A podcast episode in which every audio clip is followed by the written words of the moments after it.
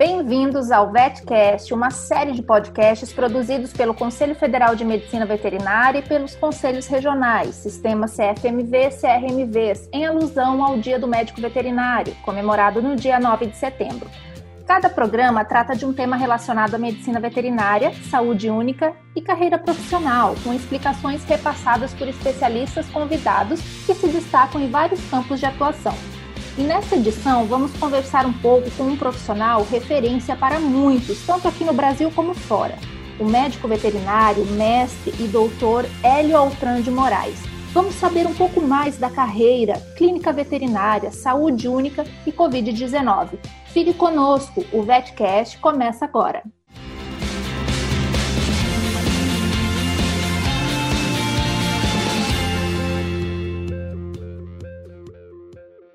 Estabelecido há 18 anos nos Estados Unidos, especialista em cardiologia e medicina interna pelo Colégio Americano de Medicina Interna, também PhD em Ciências Clínicas pelo Ohio State University. Entretanto, seu interesse pelos temas da medicina veterinária é diverso e a saúde única é um deles. Também graduado e mestre pela Universidade Federal do Rio Grande do Sul, o Gaúcho é, atualmente, professor titular do Departamento de Clinical Sciences da Oregon State University, além de diretor e membro do corpo clínico do Hospital Veterinário da instituição. Desde março, coleta informações que reúne no artigo Covid-19 e os animais de companhia, sobre a relação entre a doença e os pets, compartilhando suas descobertas e análises nas redes sociais. Prazer imenso em tê-lo no programa e conhecer um pouco mais da sua vida e do excelente trabalho que realiza, doutor. Vamos começar então a falar um pouco da sua carreira. Por que escolheu a medicina veterinária? É, é, difícil dizer uma coisa que aconteceu há tanto tempo atrás, por que, que a gente escolheu uma profissão ou outra. É, eu sempre gostei de animais, sempre gostei de cuidar de animais, então para mim foi mais ou menos uma evolução natural. Mas se parar para pensar, eu fiz tantas coisas diversas na vida. Meu curso secundário foi o curso de técnico de engenharia. Então eu, eu, foi uma mudança radical no momento, mas que no final faz sentido. Ah, eu gosto de saúde, gosto de animais Entrei na veterinária para ser cirurgião de grandes animais e acabei fazendo clínica de pequenos. Então, na verdade, é, é, naquela fase, quando a gente é muito jovem, a gente sabe mais ou menos o que quer, sabe o que é, paixão, sabe o que, é que a gente vai gostar de fazer, mas ainda não está bem definido para onde vai. Então, realmente, se me perguntassem quando eu tinha 15, 16 anos o que, que eu ia fazer, a veterinária com certeza estaria na, na, na minha lista, mas eu não tenho nem ideia, não teria ideia de como eu teria chegado a fazer o que eu faço hoje. Jamais poderia ter previsto isso. Então, eu realmente gosto muito de animais, sempre gostei de saúde. Ah, acho que isso é fator, são os fatores mais importantes. Doutor, como foi a sua experiência no Brasil e o que fez exercer a medicina veterinária fora do país? Conte-me como aconteceu isso. Bom, eu acho que a minha experiência profissional sempre foi muito boa, tanto no Brasil quanto fora do Brasil. É, eu me formei, logo em seguida fiz o mestrado e fui dar aula na Universidade Estadual de Londrina, né? E tinha um ambiente incrível lá, um grupo novo, querendo fazer as coisas, querendo trabalhar, querendo melhorar. É, como parte dessa melhora, a gente resolveu, eu e a minha esposa resolvemos sair para fazer o doutorado aqui nos Estados Unidos. E eu fiz o doutorado, fiz a residência em medicina interna, a residência em cardiologia e a gente voltou é, de novo, acho que a situação. Houve, houve uma mudança muito grande quando a gente voltou em 95, mas para melhor. A coisa estava muito boa e a gente estava muito satisfeito no Brasil. Com o tempo, ah, alguns problemas aconteceram em função econômica, coisas é, no Estado, e a universidade começou a ter problema. A gente está na hora de, de mudar. E aí, na hora de mudar, a gente olha todas as possibilidades que tem. Ah, onde que eu vou ter uma qualidade de vida boa, uma qualidade profissional boa e onde eu vou ter o maior impacto na formação de pessoas. Isso pensando também, especialmente no, eh, no, nos brasileiros. E aí apareceu a oportunidade de ir para os Estados Unidos e a gente resolveu vir para cá.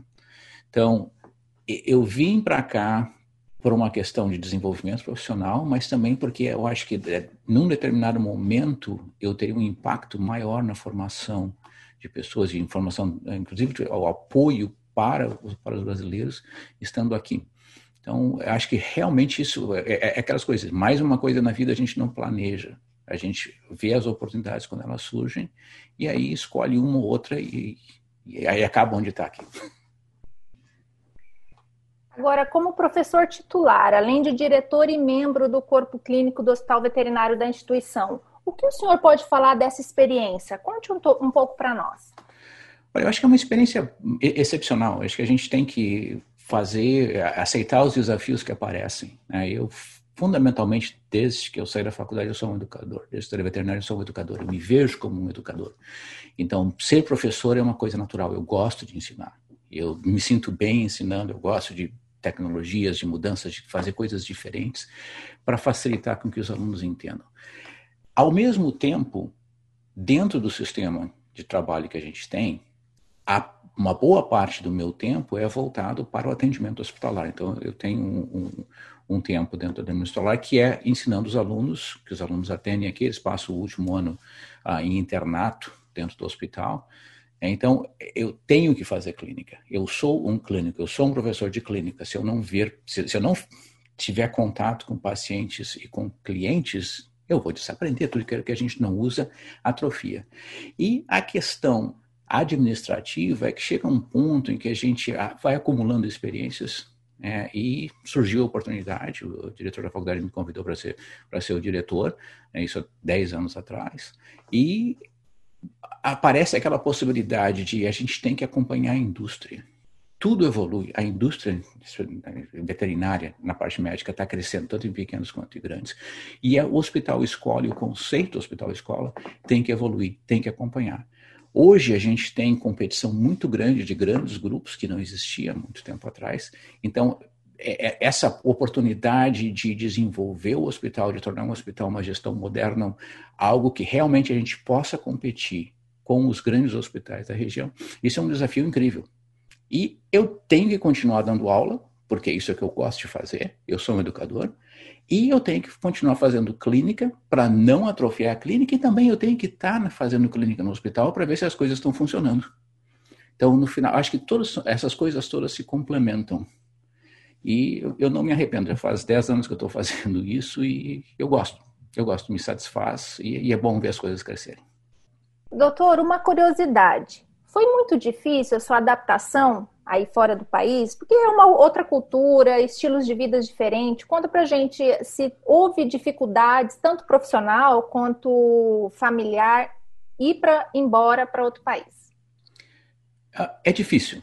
É, não, não tem como dizer que não é difícil, é difícil, especialmente na primeira vez. Nós tivemos uma vantagem que a gente veio a primeira vez como estudante de pós-graduação e fazendo a residência, eu, no meu caso, fazendo a residência. E isso facilita, porque o que se espera de um estudante de pós-graduação é um pouquinho diferente do que se espera de alguém que está trabalhando. Claro, o que se espera de uma residência é bem mais do que se espera de um estudante de pós-graduação, ah, em termos de desempenho e avaliação, e contato e, ter, e, domínio da língua. Então, claro, teve problema, eu falava inglês péssimo, ainda não é bom, mas era horrível. A, a cultura é diferente.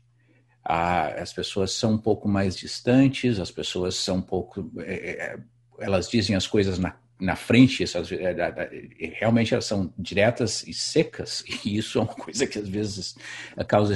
No início a gente fica um, é um pouco estranho. É, mas isso aconteceu há muito tempo atrás, isso aconteceu no início do, do, do, doutorado, e aí fica mais fácil, a gente vai aprendendo, a gente vai entendendo como é que a coisa funciona, a gente, como é que as amizades funcionam, como é que o, o ambiente de trabalho funciona. Depois disso, nós voltamos para o Brasil, ficamos sete anos no Brasil, e aí viemos de vez. Da segunda vez foi muito mais fácil, porque a gente já sabia o que esperar. A gente já tinha passado por isso. Então, é difícil, tem problemas, mas é uma questão de ser, de ser adaptável. Né? A questão de, e depois que a gente passou por isso a primeira vez, fica muito mais fácil da segunda.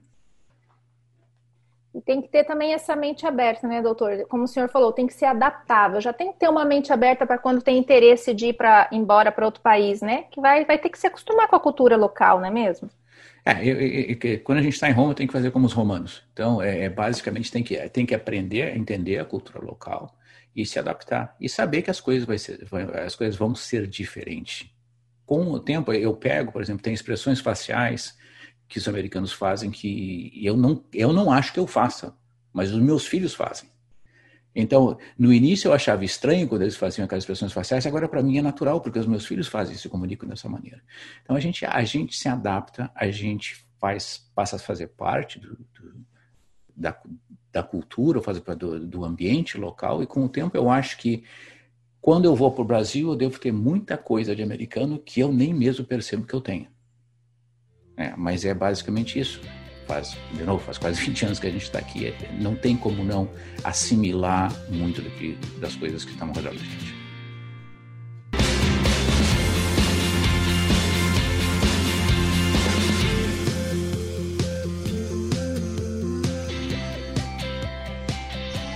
Vamos falar um pouco agora sobre o novo coronavírus. O senhor é cardiologista e internista. Como surgiu esse interesse pela Covid-19? Olha, eu, eu sempre tive interesse sobre doenças emergentes, coisas novas. Né? Eu acho que um pouco é um fascínio que eu estava na faculdade quando apareceu a parvovirose canina. E avaliar, e não, é, aprender a cada dia como é que a coisa muda, onde é que chegou a doença, o que está causando, o que, que causa agora, como é que de uma epidemia que era parvo no início se tornou uma doença endêmica no mundo inteiro. Isso é uma coisa fascinante. Então, eu sempre tive essa, essa essa, esse interesse por doenças emergentes, doenças novas. E a maioria das doenças emergentes que a gente vê são doenças que, é, por questões de alteração ambiental, de clima, hoje doenças infecciosas que não existiam num lugar passam a existir, é basicamente é um aumento numa área de endemia é, de, é, é, incomum a gente ter a situação onde realmente aparece uma enfermidade nova. A gente teve na veterinária nos últimos anos aqui nos Estados Unidos a, a epidemia de, de influenza, teve duas epidemias de influenza, uma equina e uma aviária, que os vírus passaram para o cão, que foi a coisa mais próxima. Quando começou o Covid, que é um coronavírus, né, e que tem uma, o coronavírus tem uma, é, tem uma grande uh, dileção por hospedeiro, mas não é absoluta, me interessou porque, primeiro, é um problema de saúde pública. Segundo, existe um, talvez uma possibilidade de que os animais tenham alguma coisa a ver, além de ter se originado nos animais. Mas eu, como aquilo estava afetando muito rapidamente as relações pessoais e como a gente tem trabalhar, para mim era importante entender a doença, não só do ponto de vista daquela.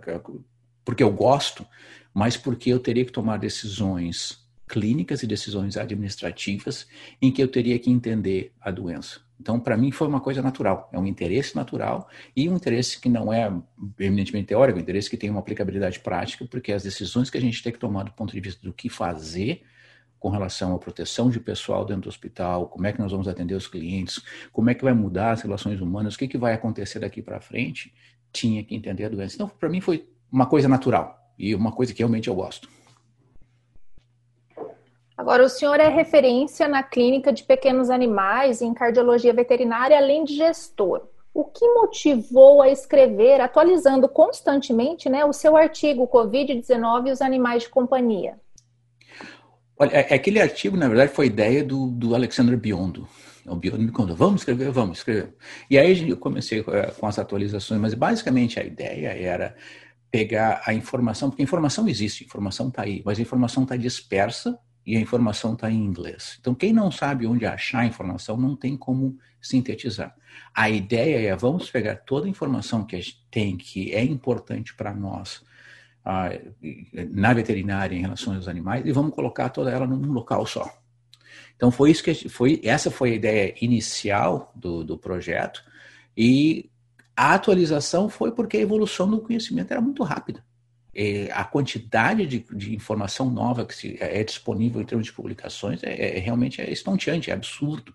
Nunca aconteceu nada parecido a, em termos de evolução de uma, de, sobre o que se sabe sobre uma doença. Então, a ideia é pegar toda essa informação que está sendo divulgada em locais diversos, a grande maioria delas em língua inglesa, e colocar todas no mesmo num local simples e ajudar ao, o, o veterinário para que ele possa entender como ele deve se cuidar, como ele deve proteger os que trabalham com ele e que cuidados que ele, e manter um cuidado de alto nível para os pacientes da, da, que, que ele vê. Então, basicamente é ter essa informação em português e em espanhol disponível para todo mundo. É basicamente vamos educar. Isso é muito bom, doutora. A gente só tem a agradecer, né, essa sua atitude. E nessa pesquisa, qual foi a informação mais nova que temos até o momento? Olha, como eu acabei de dizer, informação nova é o que não falta. Deu, deu, uma, realmente deu uma desacelerada, especialmente no que diz respeito a infecções em animais. Né? Já, passou, já não é mais novidade que um gato vai, ter, vai, ser, vai ser positivo na PCR ou que um cão vai ser positivo na sorologia na PCR. Isso não é mais novidade. Então, diminuiu o número de, de uh, publicações nesse sentido. A gente está querendo entender um pouco mais de outras áreas. Eu acho que o importante agora para nós é o foco na proteção. É como a gente previne a doença na gente, nas pessoas que trabalham com a gente. Um outro ponto importante com relação à proteção é a informação que hoje a gente sabe que uh, aquelas medidas de proteção que a gente tem tomado, distanciamento social, de uh, uso de máscaras de face, na, na, face e diminuir a aglomeração de pessoas em ambientes internos, isso funciona e isso está ajudando em muito a diminuir o contágio e o número de pessoas doentes. Então, isso, essas são coisas importantes. Acho que o foco principal para nós agora tem que ser em como proteger o veterinário, como mudar e como entender como é que a clínica vai funcionar de uma forma eficiente propiciando serviços adequados e cuidados ideais para os nossos pacientes e, ao mesmo tempo, evitando que a gente se contamine. É, e tem muitos estudos ainda, muitas descobertas ainda por vir, né, doutor? Inclusive, na entrevista para a revista do Conselho Federal de Medicina Veterinária, o senhor revelou que uma das coisas que lhe chamou atenção na pesquisa foi sobre a evolução do conhecimento sobre o papel dos animais. Na matéria, é, o senhor cita que cães e gatos têm um receptor para o vírus relativamente parecido com o de humanos, ou seja, o vírus da Covid-19 entra nas células de cães e gatos. Mas afinal, doutor, eles ficam doentes? Transmite a doença entre si ou para humanos? E por que, que essas informações são importantes para a sociedade mundial? Bom, vamos, a gente tem que entender, eh, parar para pensar em termos de os cães e gatos podem pegar o vírus. Os gatos, com certeza tem quatro estudos experimentais em gatos. Os gatos podem pegar o vírus experimentalmente, inoculado experimentalmente por via nasal, oral, traqueal. Os gatos transmitem para outros gatos por contato direto ou indireto. Então, os gatos são, é uma, são uma das espécies consideradas suscetíveis. Os cães, eles são bem mais resistentes que os gatos, não se sabe exatamente. Existem algumas teorias sobre o porquê, mas nenhuma, nenhuma não se sabe com certeza o porquê. Cães expostos ao vírus podem desenvolver anticorpos, o que significa que o vírus é, é, é, foi importante o suficiente para o animal para o sistema imune responder. Tá? Então, podem pegar, podem, entrando em contato com o vírus, podem adquirir o vírus, sim gatos com mais facilidade que cães. Em cães tem só um caso até hoje em que se demonstrou que vírus potencialmente infectante estava sendo eliminado pelo cão. Tem só um. Em gatos tem mais. Segundo, eles transmitem para outros animais. O cão é extremamente improvável. O gato é possível. É possível, a gente sabe que é possível porque os estudos experimentais demonstraram isso. Então, gatos jovens e gatos adultos, ah, quando inoculados, um, um gato colocado em contato direto ou indireto pode adquirir a doença daquele gato que foi inoculado a primeira vez. Próxima pergunta. Isso acontece no dia a dia? Né? Isso acontece fora do laboratório? É possível, mas é muito improvável o nível de convivência com, com, entre gatos, o, o fato de, por exemplo, se eu tiver dois gatos na casa, a probabilidade de, e alguém tiver Covid na casa, a probabilidade de um gato pegar Covid é muito pequena, de pegar o vírus. De dois é menor ainda, mas a, se o gato pegou, é mais provável que tenha pegado de mim do que do outro gato. Então, é possível? É. É provável? Não. Se acontecer, vai ser uma coisa extremamente rara, uma exceção à regra, não é problema. A próxima pergunta que é importante é qual é o papel do gato ou do cão na epidemiologia da doença? E o papel é zero. O cão dificilmente vai transmitir, é, porque quase nunca ele elimina o vírus. O gato, vamos imaginar a seguinte situação: eu tenho três pessoas na casa, uma teve que ficar com Covid, passa para o gato. Uma segunda pessoa na casa pega Covid. Pegou do gato ou pegou da pessoa? É muito mais provável que tenha pegado da pessoa. Se o gato não estivesse ali na casa, não faria diferença nenhuma com relação ao risco daquela pessoa. Então, o importante é o seguinte: é importante para a gente entender é que ser suscetível a uma doença não significa que aquela, aquela espécie é o importante na transmissão da doença. Pessoas pegam Covid de pessoas. Então, a importância para a sociedade mundial, em termos desse tipo de informação, é de saber que eu tenho que tratar os cães e os gatos como membros da família. Que se eu tenho Covid, ou se eu tenho possibilidade de ter Covid, eu tenho que manter distanciamento físico do meu cão e do meu gato, porque eles podem, podem pegar a doença, talvez. Né? Mas não tem que fazer absolutamente nada para eles, além de manter o distanciamento físico e, se por acaso desenvolver alguns sinais clínicos, lidar com isso. Os poucos animais que tiveram sinais clínicos, os poucos gatos que tiveram sinais clínicos são sinais temporários, eles melhoram sozinhos. Então, é importante entender que sim, eles podem adquirir a doença, que é raríssimo que eles adquiram, e é muito mais raro ainda que tenham sinais clínicos. E a gente não pode dizer com certeza que os sinais clínicos sejam decorrência, pode ser meramente coincidência e que eles não vão ser a fonte de transmissão para outras pessoas. Então não precisa abandonar o gato, não tem, não precisa fazer nada. É simplesmente o que tem que tratar é tratar o cão e o gato como membros da família e isso inclui o distanciamento físico se eu tiver sinais clínicos compatíveis com COVID. É muito importante isso que o senhor esclareceu para evitar, né, pessoas acabem abandonando seus animais de estimação por medo, né? Então, é muito importante isso para a sociedade, né? Ficar informada. Exato, a gente tem que entender que não o risco de pegar Covid vem de convívio com outras pessoas, não com animais.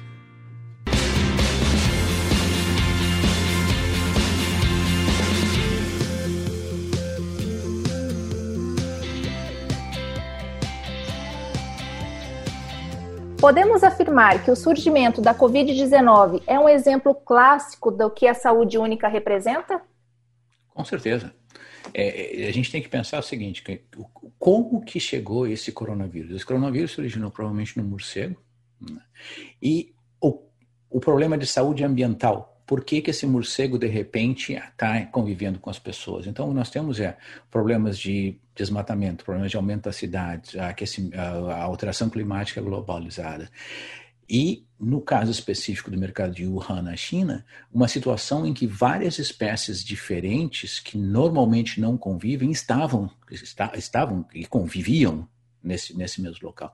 Então, é um problema. A saúde ambiental mudou. Então, tem uma questão de saúde animal, que é um morcego carregando um coronavírus, para muitos desses morcegos esse coronavírus não vai causar problema, embora ele possa causar sinais clínicos em alguns morcegos.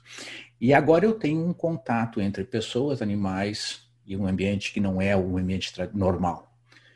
O vírus faz a mutação que propicia infectar as células humanas e encontra as pessoas próximas dos morcegos, talvez com envolvimento de algum outro animal, não se sabe com certeza. A partir daí eu tenho as pessoas, né, o vírus se adapta às pessoas, causa doença, se transmite, vira uma pandemia, e agora volta a afetar animais. Eu tenho o vírus infectando gatos, eu tenho o vírus infectando visons, ah, eu tenho alguns casos em zoológicos em tigres, ah, leões e um puma. Então existe, é, é, a saúde é toda, ela é única. Né? A saúde é globalizada. O que afeta uma coisa afeta a outra. Então eu tenho que ter um equilíbrio entre a saúde humana, a saúde ambiental e a saúde animal. E o coronavírus do SARS-CoV-2, que, é que é o nome desse vírus, é um exemplo clássico de como quando eu mexo em uma coisa, o causa desequilíbrio em várias outras. Então é, de fato, um exemplo clássico de saúde única ou problemas na saúde única levando a uma doença. Conte para gente agora, doutor, o médico veterinário fora do Brasil, ele é reconhecido como profissional da saúde única?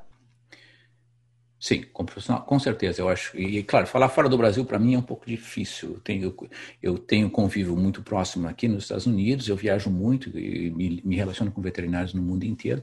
Mas com relação à saúde única, a gente entende muitas coisas que são importantes na saúde única que não, não são do conhecimento de outras áreas. Aquela intersecção entre a saúde animal e a saúde ambiental, aquela intersecção entre a saúde humana e a saúde animal, a gente está mais capacitado do que, as outras, do que os outros profissionais. Então, nós somos parte importante de um grupo multidisciplinar e que, conforme as pessoas começam a trabalhar, elas começam a perceber que a gente entende não só disso, mas também a gente tem um conhecimento em termos de tratar de medicina populacional, na né, medicina de rebanho, a controle de, de surtos e outras coisas que, que às vezes falta a outras áreas porque não existe um, eles não têm um modelo no que se basear.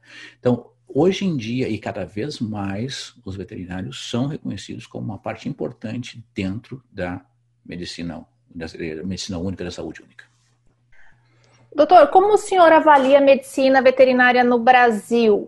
E o que, que vocês fazem aí que dá certo, que é interessante para os médicos, para a profissão dos médicos veterinários?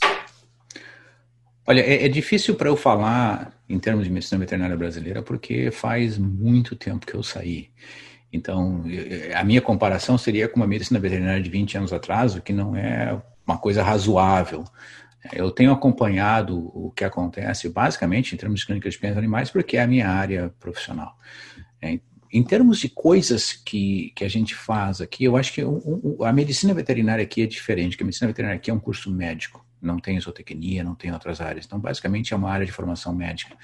Então, nessa área, é, uma coisa que tem aqui que uh, eu acho que é interessante na parte, primeiro na parte de formação de alunos, é que o último ano é um internato hospitalar parecido com o internato hospitalar que tem em medicina humana. E, como na medicina humana no Brasil, os alunos fazem aquele período em tempo integral, dentro do hospital, atendendo no hospital, no meu hospital. Ou seja, eu tenho que preparar o meu hospital para que eles, eh, os alunos, os meus alunos, aprendam clínica comigo. Ao contrário, ele vai, sai para fazer um estágio. Não, ele tem que ficar aqui, eu tenho que preparar ele para ser clínico. Eu tenho, cada um cuida dos seus filhos, basicamente essa é a questão. E eu acho que isso é uma coisa que funciona, porque força a gente a ter uma, um hospital de referência, um hospital de alto nível, para dar a formação para os nossos alunos.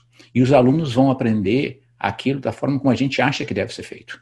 Né? Claro, eles vão ter um tempo durante esse ano para fazer outras coisas. Então, acho que esse, para fazer estágios e outras áreas, mas em, em, áreas curtas e em áreas de interesse. Então, acho que isso é uma coisa, é uma coisa importante que pode se pensar em fazer no Brasil, mesmo que seja como assim, um, pedaço da turma, né? aqueles que querem fazer clínicas de pequenos ou querem fazer clínicas de grandes. Outra coisa importante né, que, que eu acho que nos Estados Unidos tem, que é o, o conceito de manutenção da licença médico-veterinária. Não é porque eu me formei que eu posso exercer medicina veterinária. Eu tenho que fazer um exame, eu sei que já não deu certo no Brasil uma vez. Mas para manter a minha o meu registro no conselho, eu tenho que demonstrar que eu participei de atividades de educação continuada, que eu estou me mantendo atualizado. Então, isso é, isso é uma coisa importante do ponto de vista de forçar a profissão como um todo a estar sempre crescendo. E especificamente com relação à prática de medicina veterinária, eu acho que se criou, está se criando no Brasil agora, está começando a acontecer no Brasil bem mais, mas é estabelecimento do sistema de especialidades, um sistema de especialidade conhecido, que sabe-se quem é especialista, e quem é especialista é porque tem um nível de conhecimento naquela área específica, e é reconhecido por todos, e criar um sistema de referência e contra-referência. Então, se eu sou um profissional geral, né, um clínico geral, um, um veterinário de família, eu vou ser aquela pessoa que coordena o cuidado do paciente, mas se eu precisar de um problema, se o animal tiver um problema de coração e tiver além das minhas, dos meus conhecimentos, eu mando para o cardiologista. Mas eu sempre retenho esse, como profissional de família, como veterinário de família, sou eu que retenho o cuidado clínico global do paciente. Então essas são coisas que são importantes e que eu acho que facilitam, e a estratificação do mercado é importante e já está começando a acontecer no Brasil. Então, acho que, de novo, não tem nada que reinventar a roda, não tem nada, existem coisas de diferentes locais que têm que ser olhados em como se desenvolver. Mas, fundamentalmente, como profissão médica, como é aqui, eu acho que essas são algumas coisas que, é, para a gente olhar Né? E, e, e, de novo, com a, aquela ressalva que faz 20 anos que eu saí do Brasil e muitas dessas coisas já estão sendo feitas, embora de uma maneira um, ah, não tão ordenada, mas é, a gente tem que olhar como fazer. Aconteceu aqui, já está acontecendo na Europa, então não é só uma coisa americana, é uma coisa que realmente os, os europeus já fizeram e na parte de especialidades o Brasil já começou, os asiáticos já começaram, então é, é, é, o, é um caminho nessa área específica da medicina veterinária.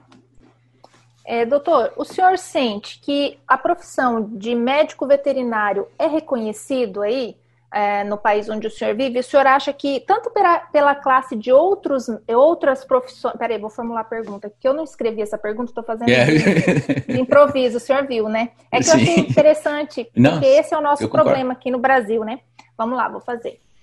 É, doutor, o senhor, como o senhor vê a medicina veterinária aí? Ela é reconhecida tanto pela sociedade, a população em geral, quanto pelos outros profissionais? tanto da saúde como do, do, ambiente, do meio ambiente, vocês são reconhecidos como médico veterinário, uma profissão tão importante para a saúde única? Eu acho que somos. Acho que somos reconhecidos profissionais de saúde para o público em geral. E é uma coisa que foi se desenvolvendo com o tempo. É, e, e, um pouco foi da transição com a veterinária, ficou, virou uma profissão mais urbana. Era uma profissão eminentemente rural há 30, 40 anos atrás, e hoje é uma profissão mais urbana, então tem mais contato com os outros profissionais. Ah, é uma profissão em que as pessoas, é, o número de pessoas, nós temos mais candidatos por vaga na veterinária que na medicina humana para entrar na faculdade. E as pessoas que saem, elas são reconhecidas por outros profissionais de saúde, não são reconhecidas pelo público em geral. É mais de uma, as pessoas me perguntam o que eu faço quando eu digo veterinário, abre um sorriso. É, já me aconteceu na imigração, a pergunta que eu faço, eu dizia que era professor, agora eu digo que eu sou veterinário, porque eu descobri que eu sou muito mais bem tratado quando eu digo que sou veterinário eu, sou, quando eu digo que eu sou professor. Então, é, de fato, é uma profissão reconhecida, uma profissão que as pessoas gostam e as pessoas aspiram ser veterinários. Então, é, hoje é uma das profissões em que tem um dos maiores números de candidatos por vaga é, para entrar nas, na, nas universidades. E, em termos de qualidade de vida, eu acho que os veterinários têm uma qualidade de vida razoável, porque é uma profissão muito intensa, como é em qualquer outro lugar do mundo, e não é um e, e o fato de ser reconhecida não a torna menos problemática. Os, os, problemas que se passam no resto do mundo com relação a proprietários que são muito intensos ou brigas na internet e, e calúnias, isso acontece em qualquer lugar do mundo. Então, é uma profissão boa, é uma profissão que eu adoro, mas é uma profissão também que tem seus problemas, e inclusive é uma coisa que é mundial, é uma das profissões que tem um índice mais alto de suicídios. Então, claro, tem, é uma profissão excelente, é uma profissão reconhecida, mas também é uma profissão que tem seus problemas. Esse alto índice de suicídio que o senhor até comentou agora, o senhor acha que se deve a quê? Olha, eu não tenho a resposta absoluta para isso. Eu acho que é como quase tudo na vida, é multifatorial. Existem coisas que favorecem veterinários. Nós selecionamos os veterinários são pessoas que têm uma empatia muito grande. Então a gente tende a sofrer junto com os outros, a gente tende a celebrar junto com os outros.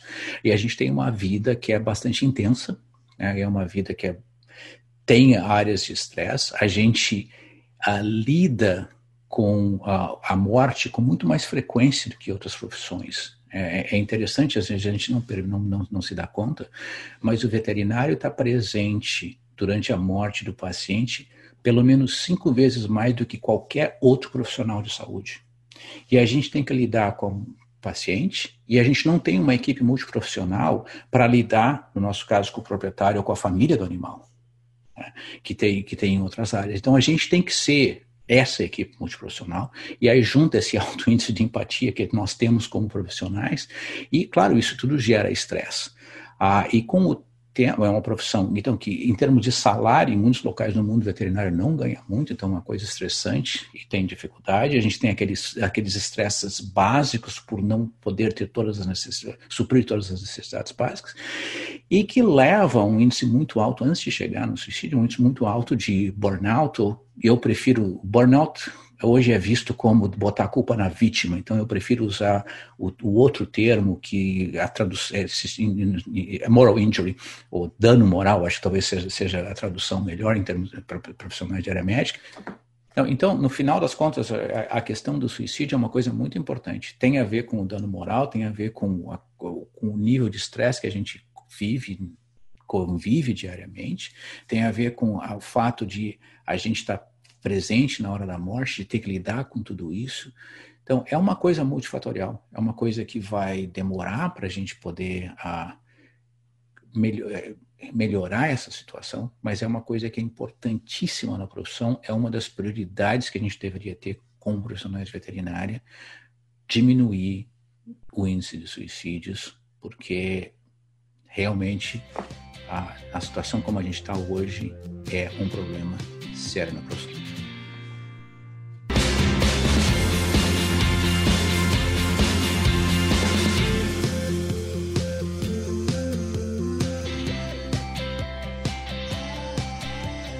O Brasil tem como exemplo que pode levar para o mundo? Ou seja, o que, que a gente faz aqui que dá certo? Olha, o brasileiro é muito criativo o brasileiro sabe adaptar, é, o Brasil tem a capacidade de adaptação, de adaptação muito grande e sabe aplicar as coisas de uma maneira, aquele jeitinho brasileiro que tem o seu lado ruim, tem o seu lado bom, é uma, é uma coisa cultural que ajuda. Então, acho, por exemplo, a gente pensa em termos, eu obviamente estou longe do Brasil, mas eu continuo ouvindo de duas áreas que dão certo no Brasil, que todo mundo olha para o Brasil como um exemplo. Uma é reprodução animal. O Brasil conseguiu levar toda aquela tecnologia para o campo muito antes de todo mundo. E o pessoal da reprodução, quando eu converso com eles, eles não falam, ah, é brasileiro. É coisa assim, a nossa residente de reprodução hoje aqui é brasileira. A outra área que tem dado muito certo no Brasil é a anestesia. Os anestesiologistas brasileiros são alta, altamente conceituados no mundo inteiro e a quantidade de profissionais do Brasil trabalhando na Europa, nos Estados Unidos, é muito grande. Então, sim, tem coisas que podem dar certo. Obviamente, eu tenho exemplos mais próximos à minha área, na área clínica, mas eu tenho certeza que tem muitas outras coisas dentro da veterinária brasileira que podem ser exportados e podem ser usados como modelo para o resto do mundo. E como o senhor vê o futuro da medicina veterinária diante de tantas dúvidas? Eu não vejo como dúvidas, eu vejo como desafios eu acho que não se deve desperdiçar uma crise.